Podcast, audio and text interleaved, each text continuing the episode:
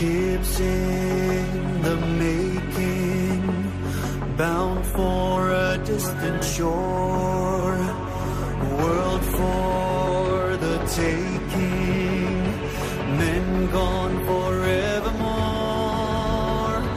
boarding and setting Sexto Continente. Dirigido por el obispo de San Sebastián, Monseñor José Ignacio Monilla.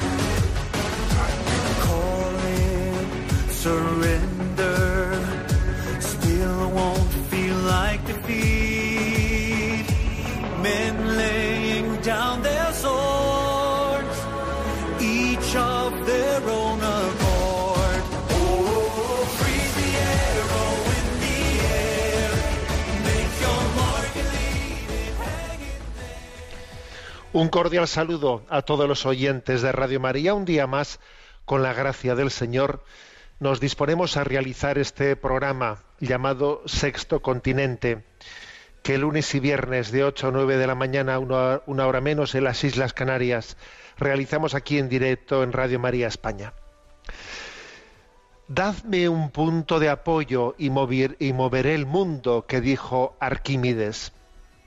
Esa famosa expresión suya, dadme un punto de apoyo y moveré el mundo, que subraya dos cosas, ¿no? Subraya que las cosas pueden cambiar, que existe la capacidad de que lo que vemos que es inamovible, eh, puede, hay una perspectiva diferente, distinta, que puede hacer todas las cosas nuevas, ¿no? La clave está en, en qué te apoyas y cuál es tu palanca, es la clave. Todo depende en qué te apoyes. Bueno, esta expresión, dadme un punto de apoyo y mover el mundo, esta frase precristiana, con la llegada de Cristo, nosotros y haciendo una lectura teológica de ella, pues la entendemos de cómo es la oración en la que es capaz de cambiar el, el curso de la historia.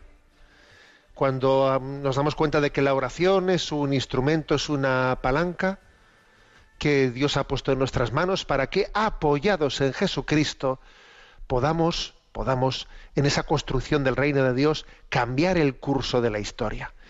Me quiero referir a una iniciativa que se ha puesto en marcha, pues, esta semana, una campaña llamada oración de urgencia. Me ha llamado la atención esta iniciativa. Es una iniciativa que ha puesto en marcha Religión en, en Libertad, y que, bueno, digamos, ante no únicamente ante la conmoción generada por la pandemia mundial, sino ante el desconcierto y la confusión que aparece, que se adueñan de muchos órdenes, ¿no? de la política, del mundo, eh, de la información, de la economía, de la educación, de la dictadura ideológica cada vez menos sutil.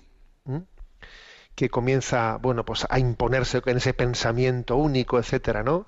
y de la cual para la cual también se toma pie a veces no pues de, de circunstancias como esta de la pandemia para que esa dictadura se, se eh, camine en este mundo bueno pues ha habido una iniciativa la iniciativa de religión y libertad de decir ah, bueno a ver es que para poder verdaderamente no para poder incidir en el curso de la historia, ¿qué hacemos? ¿Cómo podemos, no? ¿Qué, puedo hacer yo para que, para que el mundo cambie? Mira, eh, oración de urgencia. Esta ha sido la campaña ¿eh? promovida por, por Religión y Libertad. Y ha echado mano de que haya personalidades católicas, personalidades a las que se les va a invitar a pedir a Jesucristo, por intercesión de la Santísima Virgen de los Santos, bueno, pues que, que pida, que pida, ¿eh? o sea, pedir la gracia de que el curso de la historia, ¿eh? que el curso de la historia eh, se, mm, se acompase a ese designio divino, ¿no? de que todo, todo sea para la gloria divina.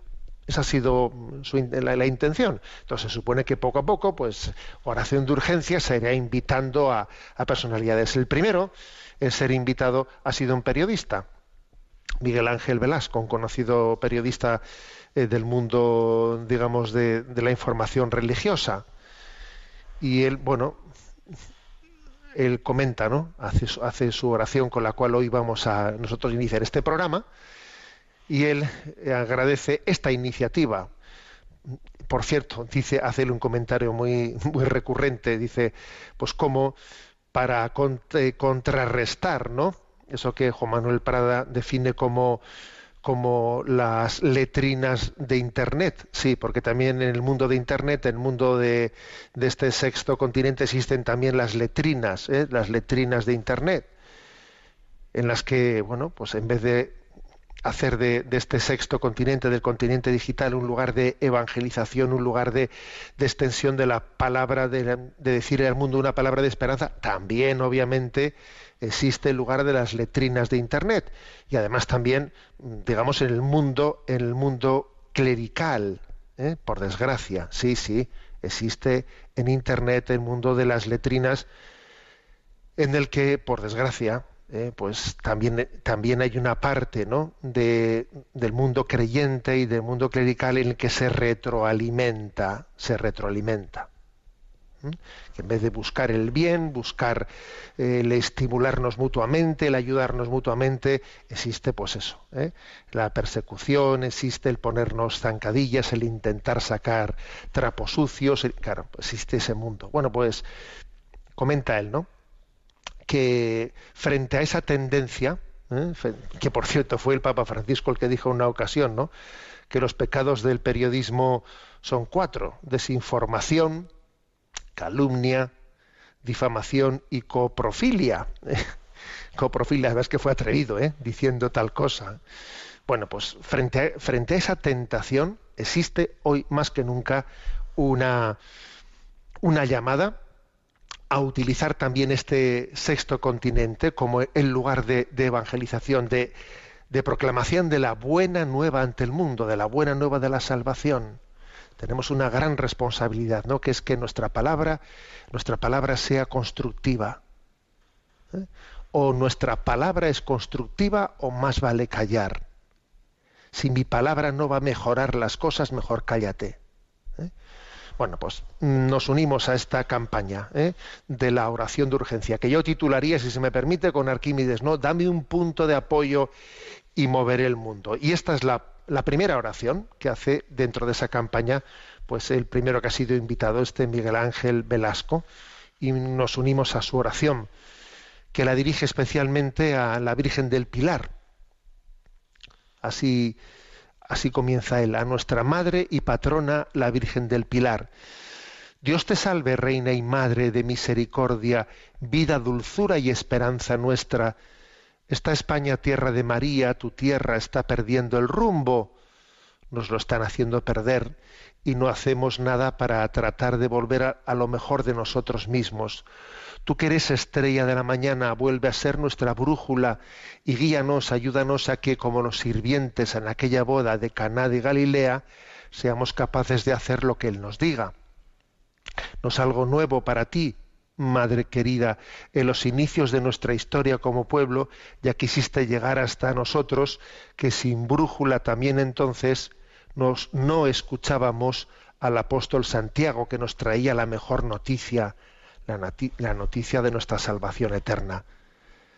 Luz hermosa, claro día, este pueblo, este pueblo abrazado a tu pilar, así lo dice en su canto, a lo largo de nuestra historia tu pilar nos ha sostenido en los momentos más difíciles y hemos sabido sembrar nuestra geografía de sencillas ermitas y de grandiosas catedrales dedicadas a tu nombre. Te hemos invocado salud de los enfermos, refugio de los pecadores, consuelo de los afligidos, auxilio de los cristianos, pero sobre todo madre y esperanza nuestra. Decenas de miles de, los nuestros hijos tuyos han sucumbido y sucumben hoy a la irresponsabilidad e improvisación frente al virus apestoso. Decenas de miles de nuestras familias sufren y lloran la pérdida de sus seres queridos. Acógelos tu madre y enséñanos tu fortaleza, tu serenidad, tu fe, tu seguridad, tu entereza, la entereza de tu ternura. Acuérdate de que jamás se ha oído decir que ninguno de los que se han acogido a tu protección haya sido abandonado. Nunca has aportado, nunca has apartado tu amorosa sonrisa y tu mirada maternal de nosotros. Nos urge más que nunca tu poderosa protección en esta hora de prueba. Haznos entender que nada cambiará si no cambiamos cada uno de nosotros. Señora y abogada nuestra, vuelve a nosotros esos tus ojos misericordiosos y después de este destierro muéstranos a Jesús, fruto bendito de tu vientre, el camino, la verdad y la vida. Amén. Bueno, así comienza esta campaña de oración de urgencia, con la que sin duda alguna se pone otro, otro granito más para que el mundo cambie. Sexto Continente es un programa que tiene interacción con los oyentes que son usuarios de redes sociales, con los que son usuarios de Twitter y de Instagram a través de la cuenta arroba obispo monilla, con los que son usuarios de Facebook a través del muro que lleva mi nombre, personal de José Ignacio Munilla.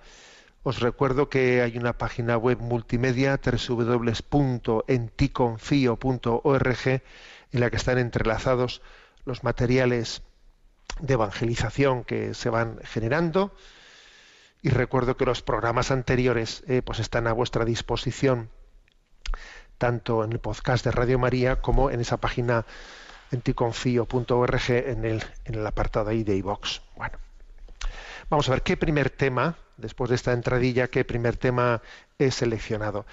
Eh, hay un libro muy interesante que se ha publicado, del que quiero hacer una reseña, ¿eh? sirviéndome de una entrevista que se ha hecho al, autor. El libro es Mi deseo es la ley. Está en la editorial Encuentro. El, autor, Gregor Pupink, ¿eh? Gregor Pupink es director general del Centro Europeo para la Ley y la Justicia, una entidad eh, no gubernamental que se dedica a la defensa de la dignidad humana ante los tribunales europeos. ¿eh? Bueno, especialmente el Tribunal Europeo de Derechos Humanos. ¿eh? Bueno, entonces él ha escrito este libro que verdaderamente me parece un libro, mm, un libro eh, muy luminoso, muy luminoso para entender filosóficamente, antropológicamente, dónde está aquí la raíz de nuestra crisis. Voy, ha habido una, una entrevista que se le ha que Fernando Rodríguez Borlado le ha realizado este, a su autor, está publicada en, en Hace Prensa, y bueno, me sirvo de esa entrevista eh, a modo un poco de reseña mm, de las grandes intuiciones de este libro. ¿eh? Como digo, eh, se trata de, de darnos cuenta de que detrás, a ver, que la gran crisis de nuestro tiempo es una crisis antropológica. Eso así, los que habéis escuchado pues, algunas eh, reflexiones, me, lo habéis escuchado en distintas charlas mm, en más de una ocasión. La gran crisis de nuestro tiempo es una crisis, la de pensamiento, ¿no? Es una crisis antropológica, ¿eh? la concepción del hombre, ¿no? Bueno, entonces, tener una, tener una conciencia de ello, de dónde están esas raíces filosóficas, etcétera, es importante soy consciente de que entre la audiencia del programa, pues hombre, pues habrá personas que hayan estudiado filosofía y personas que no. Por lo tanto, eh, yo intento, vamos a intentar, obviamente, el explicar, hacer una breve presentación de este libro, popularizando eh, eh, los términos, ¿de acuerdo? Vamos a ver. en este en este libro, pues el, el, autor Gregor Pumpik eh, Pupink, perdón, él habla de que el gran problema que tenemos eh, es que hoy en día se habla de derechos, se habla mucho de derechos humanos, pero tal y como se habla de derechos humanos, son derechos humanos desencarnados, desencarnados, o sea, como si no estuviesen en una naturaleza humana, ¿no? Sino mi deseo es la ley. Esta es la tesis Esta es la tesis del libro. Vamos a intentar explicarlo. ¿Qué se entiende por esto por desencarnados? Vamos a ver, en la historia del pensamiento ha habido como dos escuelas, dos escuelas principales, ¿no? Una es, eh, bueno, porque siempre ha habido como una oposición entre lo material y lo espiritual, ¿eh? Eh, que no siempre ha estado bien conjugada, la, la digamos, ese, esa doble dimensión de la realidad, la dimensión espiritual y la dimensión material. Entonces, por una parte está la escuela platónica y de los gnósticos, que hace una opción pues, por lo espiritual en detrimento de lo corporal. ¿no? Entonces dicen eh, ellos, bueno, lo importante, eh, el hombre vale sobre todo por su inteligencia. Eh, lo corporal tiene poca importancia. Lo importante es lo, lo, espiritual, la inteligencia, la voluntad. Lo corporal importa poco. Esa es la escuela, para entendernos, de Platón y de los gnósticos que por cierto hoy en día con esta escuela conecta perfectamente la, la, nueva era y todo ese mundo oriental y el zen y el yoga y todo esto, claro, ¿eh?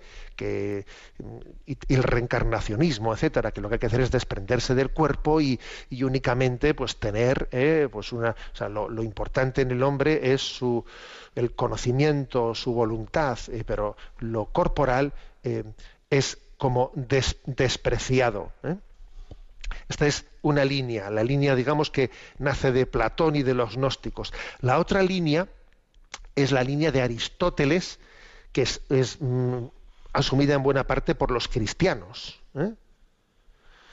Que nosotros decimos que el hombre es cuerpo y alma, alma y cuerpo, las dos cosas. El hombre es como un alma encarnada ¿eh? en un cuerpo. Y también el cuerpo está llamado a la vida eterna, a la resurrección. ¿eh? Es otra línea en la que lo corporal eh, forma parte totalmente de nuestra antropología. Entonces, de alguna manera, lo, nuestro es una visión encarnada. Cristo se encarnó. Yo, yo, yo, soy un alma y cuerpo que están absolutamente integrados. ¿eh? Y mi cuerpo está llamado a la resurrección. O sea, esta es una visión en la que lo corporal es totalmente ¿no? constitutivo de nuestra personalidad. Luego hay estos dos, ¿eh? estas dos, digamos, ramas. ¿no?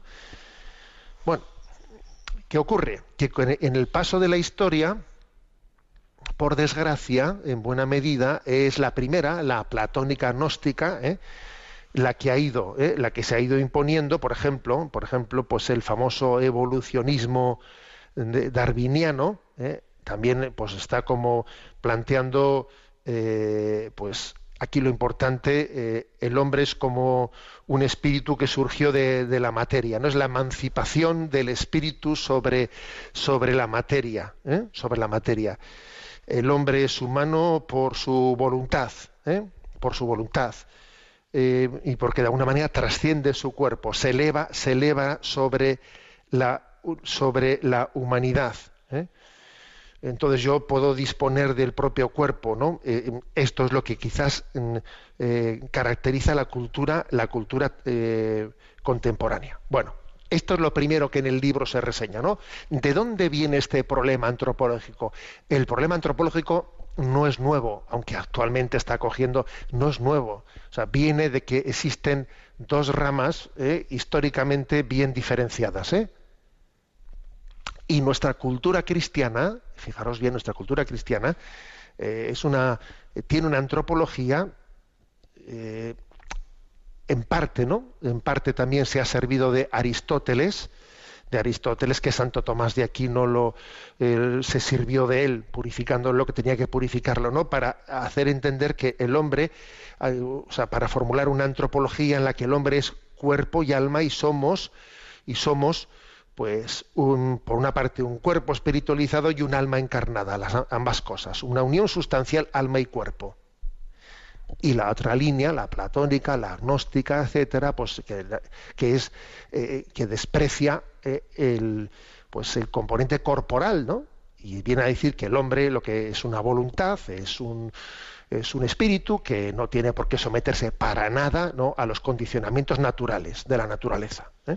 Bueno, entonces son, digamos, dos, eh, dos concepciones antropológicas. ¿Cuál de las dos adoptó la Declaración Universal de los Derechos Humanos de 1948? Le preguntan al autor, ¿no? En esta entrevista.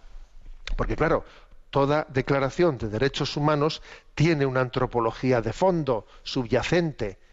No existe una declaración de derechos sin una antropología subyacente, aunque no la digas explícitamente, pero subyacente tiene que ser. ¿eh?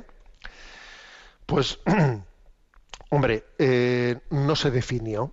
Eh, la declaración de 1948 no, no, se tomó postura, quedó ambiguo eso, quedó ambiguo, ¿no? de alguna manera, eh, no hizo una elección explícita a favor de ninguna de esas dos antropologías, ¿no? Pero a medida que la sociedad se volvió atea, fue dando la espalda a sus raíces cristianas, la concepción platónico-gnóstica se ha ido imponiendo gradualmente, poco a poco. ¿eh? Entonces, claro, se ha ido imponiendo hasta el punto de que, dice el autor, ¿no? en, otra de las preguntas que se le hacen en esta entrevista, que al final la interpretación que se hace de los derechos humanos eh, es como un disolvente, dice él, ¿no? Un disolvente eh, para los vínculos naturales, para los vínculos de la naturaleza, empezando por la familia, que la familia es un gran vínculo natural, claro. Entonces yo quiero que mi voluntad sea la que prevalezca por encima de todo, ¿eh? Entonces, la interpretación de los derechos humanos desde, esa eh, base antropológica, platónica, gnóstica, claro, es un disolvente. Eh, los derechos humanos, sí, sí, sí, pero interpretados contra los vínculos naturales. ¿no? Y este es el gran, el, gran, el gran, problema, es mi libertad individual, yo elijo, yo, yo, yo, esa, esa es el, el, el gran drama, ¿no? El gran drama lo importante es la libertad del querer, o sea, la voluntad soberana imponiéndose sobre la naturaleza de las cosas. La libertad del querer. Yo quiero ser hombre, yo quiero ser mujer, pero hombre, no, no, mi querer se impone sobre la naturaleza de las cosas. O sea, fijaros, ¿no? Que esto supone que hay un concepto de libertad individual que se impone sobre, sobre normas, sobre culturas, sobre, sobre la familia misma, ¿no? que la familia es, es, percibida como el primer impedimento de la libertad individual, ¿verdad? porque la familia educa y por tanto condiciona a la persona. Y yo no quiero condicionamientos, yo no quiero que haya un padre eh, un padre, una madre, no, no, o sea, a ver, no, porque eso supone una autoridad moral. Y yo quiero elegir, quiero elegir. Es la libertad del querer desvinculada de la naturaleza de las cosas, ¿no? Y entonces, desde esta concepción, pues los derechos humanos acaban socavando los bienes comunes y no son capaces de proteger los bienes comunes, ¿no? Esto pues eh, se puede eh, aplicar a muchas cosas concretas. Pues por ejemplo, pues eh, eh, el suicidio, la eutanasia, pretende ser una expresión de la dominación absoluta de la voluntad sobre mi naturaleza. Yo voy a decidir cuando, cuando, cuando quiero morir.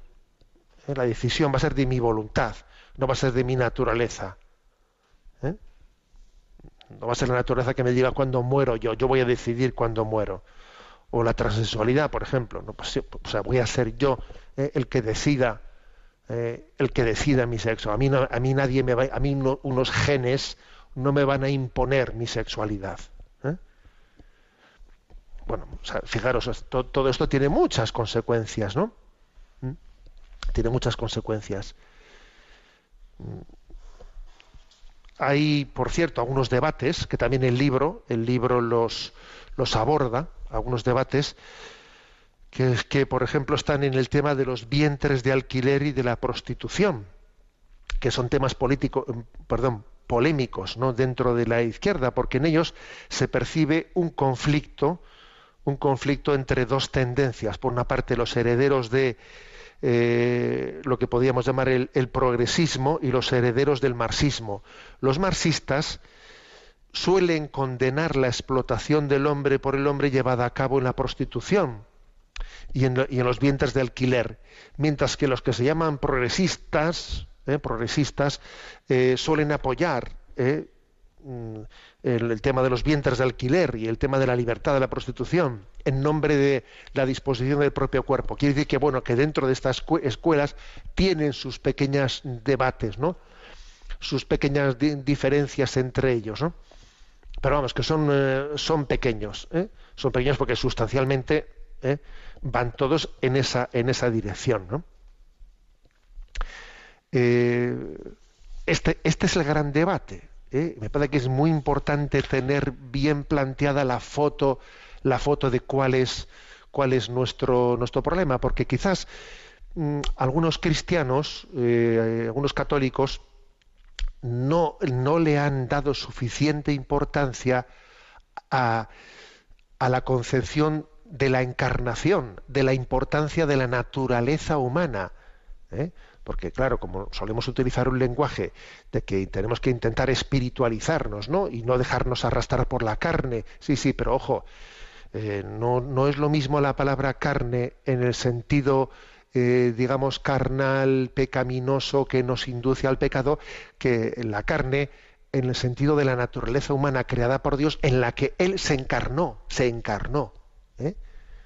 Y no debemos olvidar que este cuerpo nuestro, que a veces nos hace sufrir, que lo, que lo sentimos como una carga pesadita, que, eh, que, bueno, pues que, que tenemos que arrastrar en esta vida cuando nos sentimos enfermos, cuando nos aquejan los años y, y, ojo, ojo, este cuerpo, en este cuerpo es imagen de esa humanidad en la que Cristo se ha encarnado.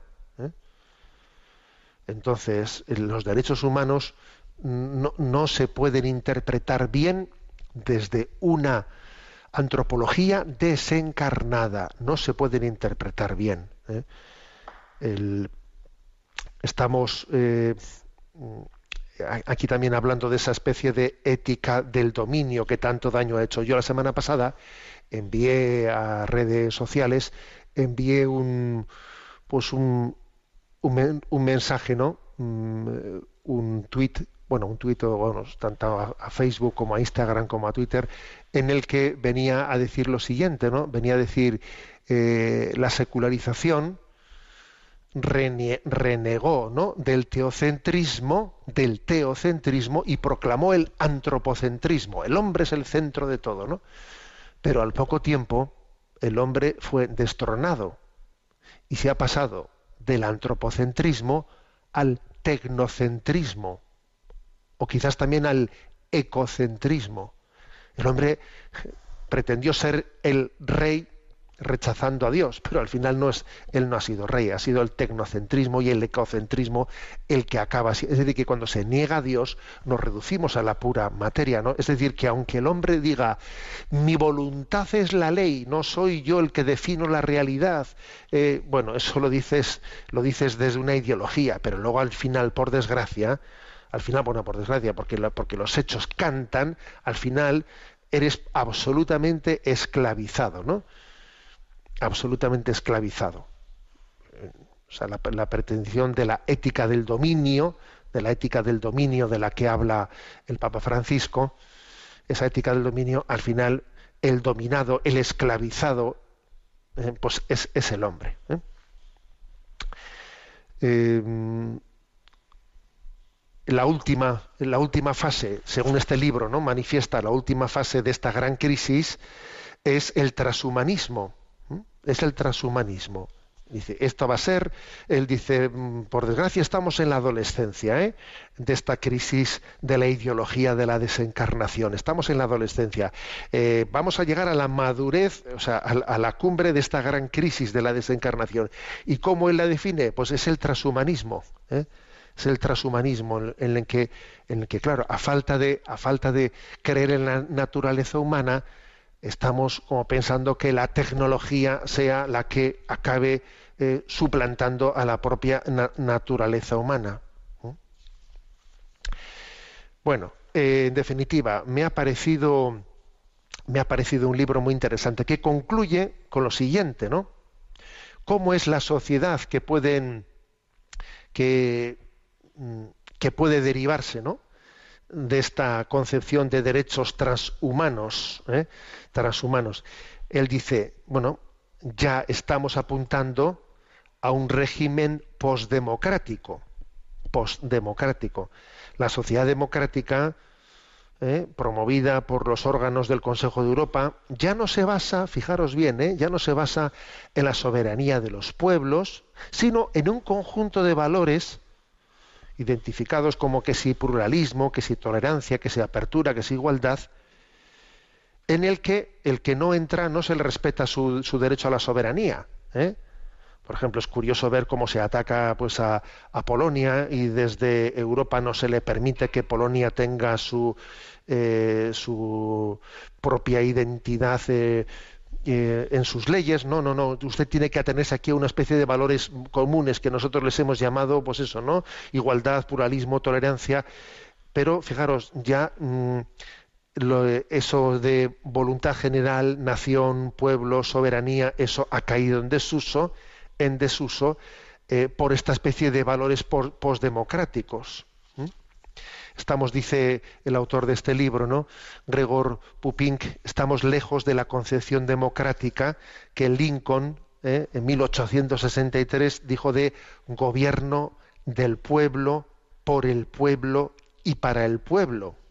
No, ahora ya está caído en desuso. Ahora se ha entrado en un régimen de gobierno supranacional con pretensiones racionales en las que no se le permite a un pueblo ni a un gobierno salirse de la línea común. Que si Hungría, que si Polonia o quien sea pretende salirse de lo que aquí es el pensamiento único, se les llama la atención y usted no tiene derecho a salirse de, esta línea, ¿no? Bueno, eh, me ha parecido muy interesante este libro. Repito, el libro es, está en la editorial Encuentro, Mi deseo es la ley, Gregor Pupink. ¿eh? Y esta entrevista, que yo un poco he reseñado, la tenéis en, Hace Prensa. ¿eh? Creo que es importante que nos demos cuenta, como he dicho al principio, que nuestra crisis de pensamiento tiene unas bases antropológicas claro, o muy importantes ¿no? en la historia del pensamiento y que se han ido derivando de una manera importante. Y es importante que esto lo entendamos, que estemos familiarizados ¿no? con por, dónde está el kit de la cuestión ¿eh? en la crisis antropológica del pensamiento. Bueno, el domingo celebramos la solemnidad del Corpus Christi. Lo vamos a hacer con todo, con todo el cariño y vamos a, a proclamar que Jesucristo cumple su promesa de permanecer con nosotros todos los días hasta el fin del mundo y la cumple especialmente, de una manera muy especial, en la Eucaristía. Escuchamos este canto orando con él, Panis Angelicus, cantado por Fray Alessandro.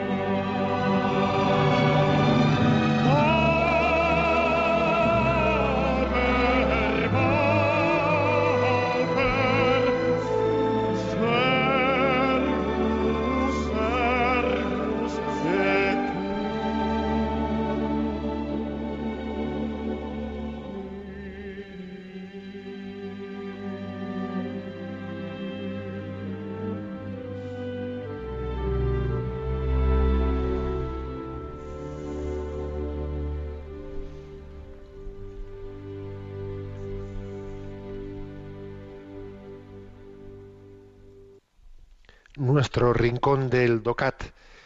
Nos toca el punto 201. ¿Cuál es la raíz teológica del bien común?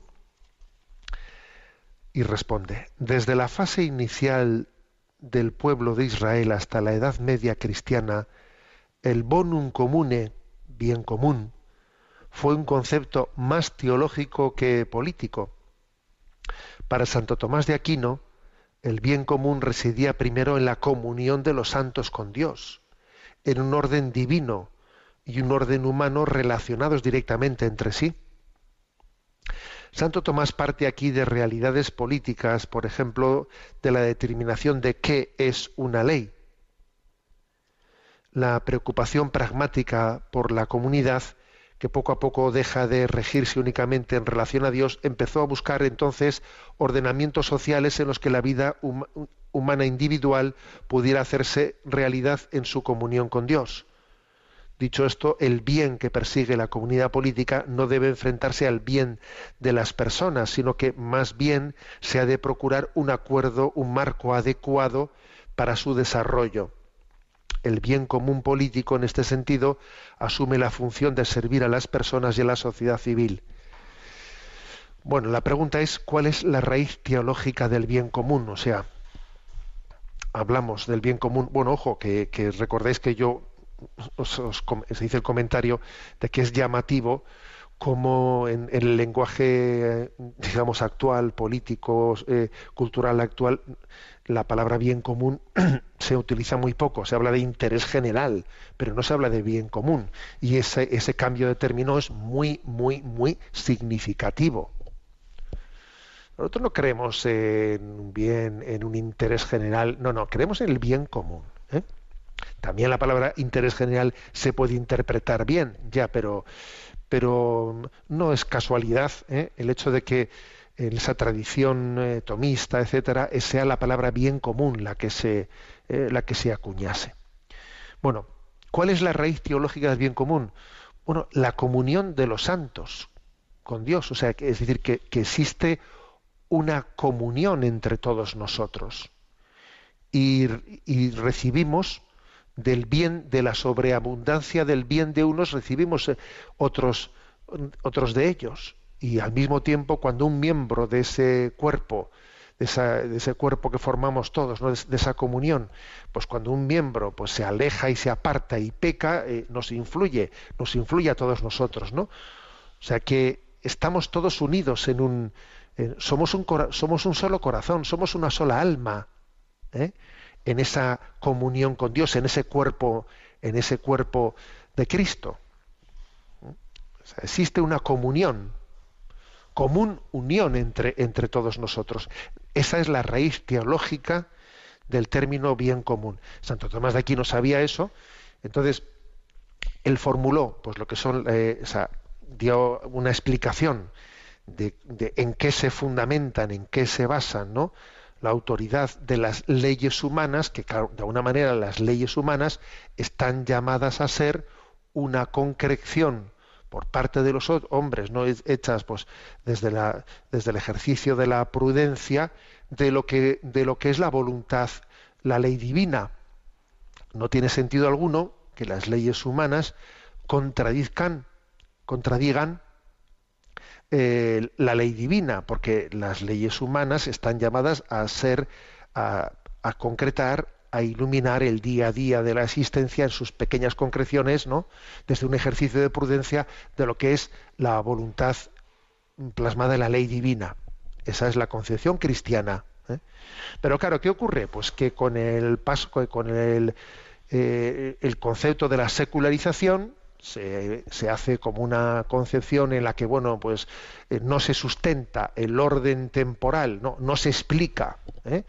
el mundo se seculariza ¿eh? pasada la Edad Media ya no se ni se pretende no explicar eh, el orden el orden social desde su concepción teológica entonces claro si se pretende hablar de bien común sin hablar de esa comunión de los santos en Dios eh, comenzamos a hacer un ejercicio en el que obviamente pues existen pues, pues eh, interpretaciones eh, más erradas, menos erradas, en la medida que se hagan más conjugables o menos conjugables con esa visión de conjunto, ¿no? O sea, el, la no afirmación de la raíz teológica del bien común, obviamente hace dificulta mucho, porque porque eh, hablar de derechos humanos, hablar de leyes humanas, ¿no? Sin pretendiendo que pretendiendo que cuál es la cuál es la sin aclarar cuál es la razón última de en qué se sustenta el bien, el bien mm, y, y cuál es la razón última ¿no? para diferenciarlo del mal. No, es que es por voluntad popular. Así es la voluntad popular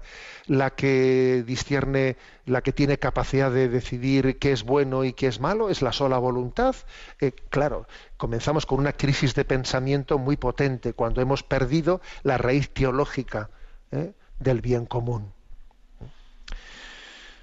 Aún así, ¿eh? aún así, caminamos obviamente en donde estamos y, somos conscientes de que bueno que tenemos que luchar en este momento para que ese bien común eh, no se enfrente nunca al bien de las personas al bien de las personas y para que no hagamos una concepción de la persona individualista ajena al bien común. Entonces yo creo que ahora mismo, en esta situación, digamos, de, concepción social eh, secularizada, tenemos que estar atentos a dos peligros, ¿no? Al peligro de que alguien pre pretenda proclamar un bien común, un bien de Estado, para entendernos, ¿no? Un bien de Estado eh, que no respete el bien de las personas, o el peligro con contrario de un bien de los individuos, de una concepción individualista que eh, pase absolutamente de lo que sea el bien común. ¿eh? Son los dos, los dos riesgos que por un lado y por otro acechan nuestra cultura. Bueno, esto con respecto al comentario del punto 201 del DOCAT. Vamos a pasar a, a esta sección de, en la que los oyentes también tenéis un momento de participación. Hay un correo electrónico sextocontinente arroba radiomaria.es, sextocontinente arroba radiomaria.es, al que podéis hacer llegar vuestras preguntas y comentarios. Y bueno, pues tenemos a Yolanda en la emisora y le vamos a pedir que nos los vaya presentando. Muy buenos días. Muy buenos días, monseñor. Adelante con ello. Un oyente cuya identidad preservamos nos comparte. Estimado obispo, le escribo porque leí un escrito suyo acerca del pecado imperdonable y necesito que me aclare unas dudas. Le comento que llevo unos años pasando el peor bache de mi vida. Al final he tenido que acudir a los, a los psiquiatras. Mi capacidad intelectual se ha visto drásticamente mermada y con ello la conciencia y la memoria. El psiquiatra habla de temas de delirios, aunque nunca me han dado un diagnóstico claro. Y el caso es que invierto mucho tiempo en examinar mi conciencia sin ningún resultado y soy incapaz de hacer buenas confesiones. Sé que tengo pecados, pero sé que no los estoy confesando como debería, aunque intente sentarme a escribirlos. ¿Puede usted guiarme con esto? Un abrazo. Bueno, con, cierta frecuencia eh, pues recibimos eh, correos, ¿no? Pues más o menos eh, planteando dramas y luchas no interiores como las que como las que este oyente no pues nos ha compartido y como es algo recurrente con cierta frecuencia me ha parecido bueno este correo lo vamos a, a tratar un poco en público no siempre obviamente eh, en una situación así ya, ya, ya os imaginéis lo que voy a decir, ¿no? Pues eso, sí, el acompañamiento personal, que es importantísimo, ¿no? El acompañamiento personal pues para podernos aconsejar de una manera más, eh, más particularizada, ¿no? Pero aparte de eso, algunas, eh, algunos consejos que nos sirvan para todos, ¿no? A ver, el hombre, el ser humano, es pues una unidad, una unidad sustancial en la que claro, pues una enfermedad psíquica, una, eh, pues un- sea la que fuere, ¿no?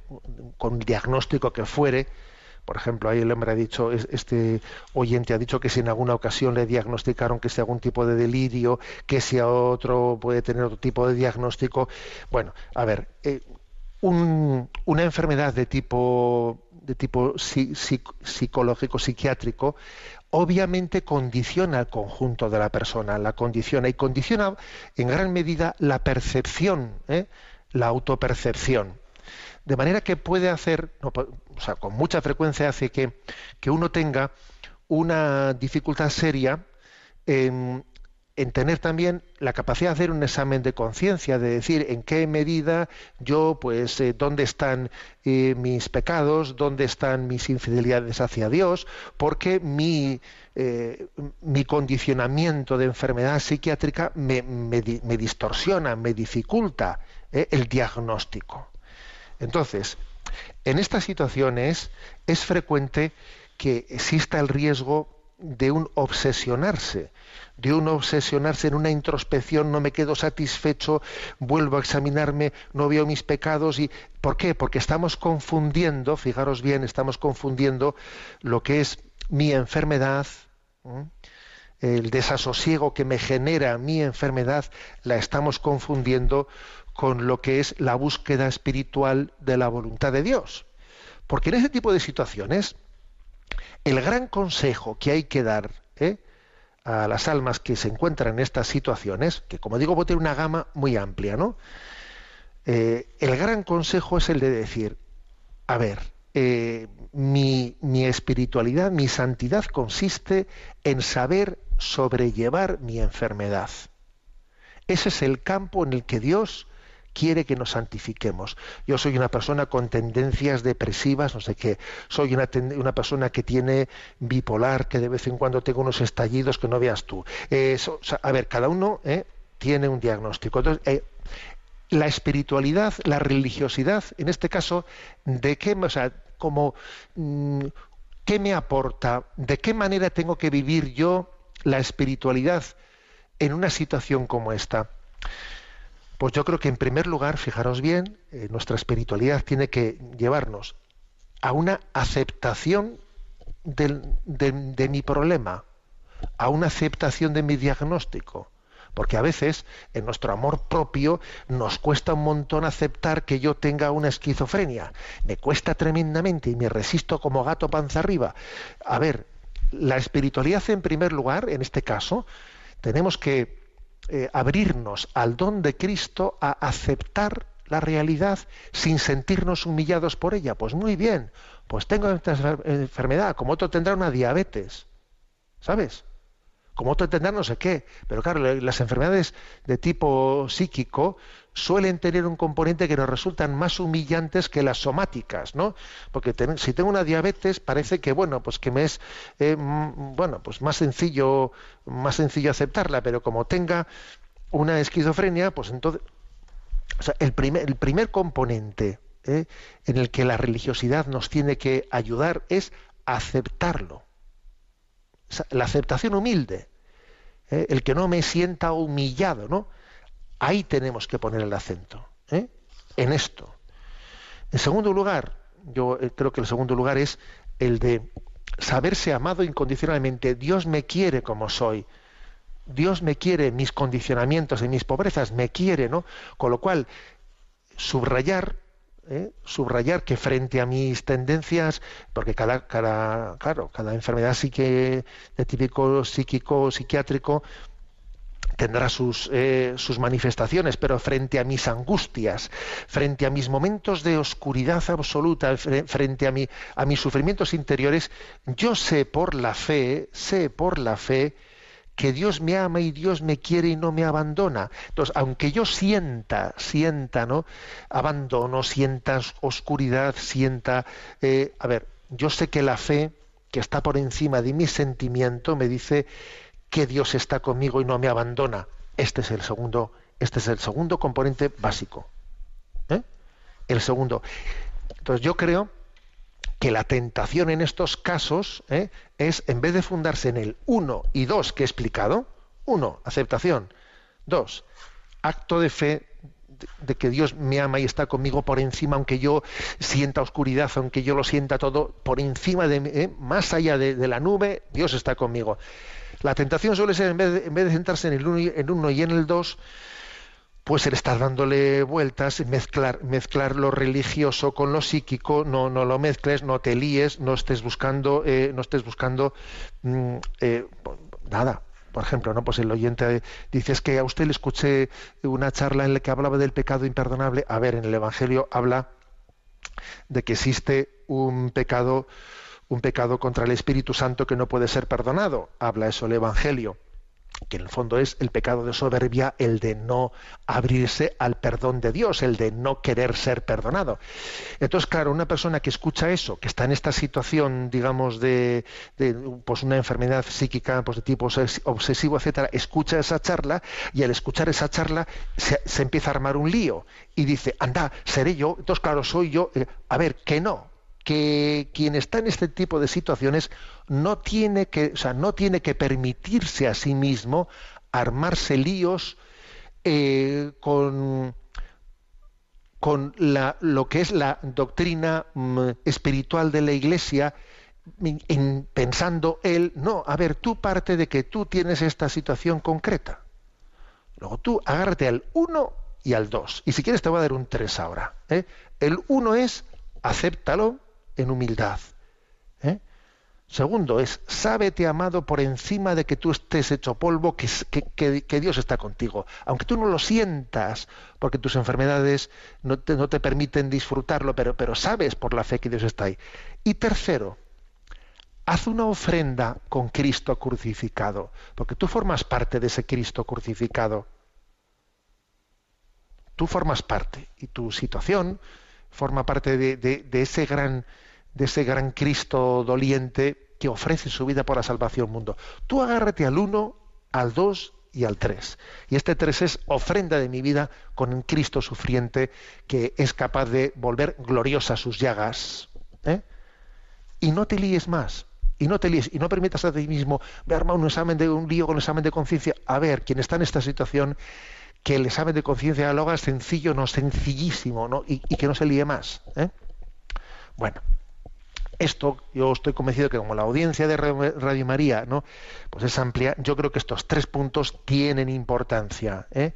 El, son como el ABC el ABC de las personas bueno, pues que padecen enfermedades psiquiátricas y que a veces se arman un, lío considerable en cómo conjugar su situación con la vida espiritual. Que se agarren al, al ABC. ¿eh? A. Aceptación humilde. B. Acto de fe de que Dios está conmigo. Aunque yo no lo sienta, no lo perciba, Dios está conmigo. C. Ofrecimiento con Cristo crucificado para la gloria del mundo. Que, que no os quepa duda que ese ofrecimiento hecho por una persona en, en esta situación es un ofrecimiento de muchísimo valor. Repito, ¿eh? muchísimo. Bueno, aunque sea brevemente, damos paso a una siguiente llamada. Ignacio Tomás de Valencia nos pregunta, he seguido con atención el curso sobre Mariología que usted impartió en el tiempo de confinamiento a través del canal de YouTube. Le agradezco de todo corazón el esfuerzo porque aprendo muchísimo. Es una gran oportunidad para los que no hemos estudiado teología.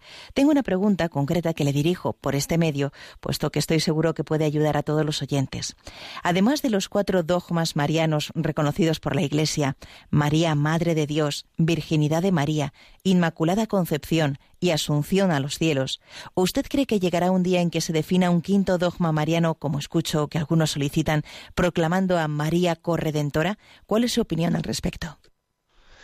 Bueno, vamos a ver. Eh, ese, yo, mi opinión es que ese quinto dogma mariano sí puede llegar ¿eh? y, y llegará, pero quizás no necesariamente estará formulado como María corredentora, porque en el fondo, a ver, ese quinto dogma, ese quinto dogma, ¿qué, materias son las que las que incluye? A ver, aparte de esos, eh, de esos cuatro dogmas, que son los cuatro dogmas sustanciales, ¿no? De la, de la fe de la fe de la Iglesia, María, Madre de Dios, virginidad perpetua de María, Inmaculada Concepción y Asunción a los cielos. Esa quinta, digamos, esa quinta línea es la que está, es la que hace referencia a cuál es la acción de María ahora que está en el cielo. ¿eh? Pues ella estando en el cielo, ¿qué es lo que hace? Es madre de la iglesia, intercesora, abogada, medianera, corredentora. ¿Eh? O sea, que puede ser formulada de muchas maneras. Quizás la forma más eh, teológica de englobarla es María, madre de la iglesia, porque siendo madre de la iglesia, mujer, ahí tienes a tu hijo, cuida de él, cuida de él, intercede, sea abogada, sea medianera, eh, o sea, está colaborando con su hijo en la redención del mundo, en ese sentido es corredentora, colabora con su hijo en la redención del mundo. Pablo VI, San Pablo VI, en el Concilio Vaticano II, él hizo una proclamación, claro, no dogmática, de proclamarle a María como madre de la Iglesia. El Papa Francisco ha instituido la fiesta litúrgica después de Pentecostés de María, Madre de la Iglesia. Quizás ese quinto dogma eh, podría ser formulado como el de María, Madre de la Iglesia, que como digo ya la confesamos así litúrgicamente, pero todavía no tiene ese rango de dogma. eh. Por lo tanto, yo estoy convencido de que ese quinto dogma, pues con el tiempo llegará, pero otra cosa es cómo se formule, porque en el fondo estamos hablando de eh, cuál es el influjo, cuál es la actividad, eh, cuál, es la forma en la que María ahora en el cielo lleva adelante, ¿no? Pues su, colaborar con su hijo en la salvación del mundo. María, como madre de la Iglesia, eh, mediadora, intercesora, abogada, mm, corredentora. Bueno, eh, eh, la, cuestión no es tanto es el término, sino el concepto, que se pone bajo el paraguas de María, madre de la Iglesia tenemos el tiempo cumplido. La bendición de Dios Todopoderoso, Padre, Hijo y Espíritu Santo descienda sobre vosotros. Alabado sea Jesucristo.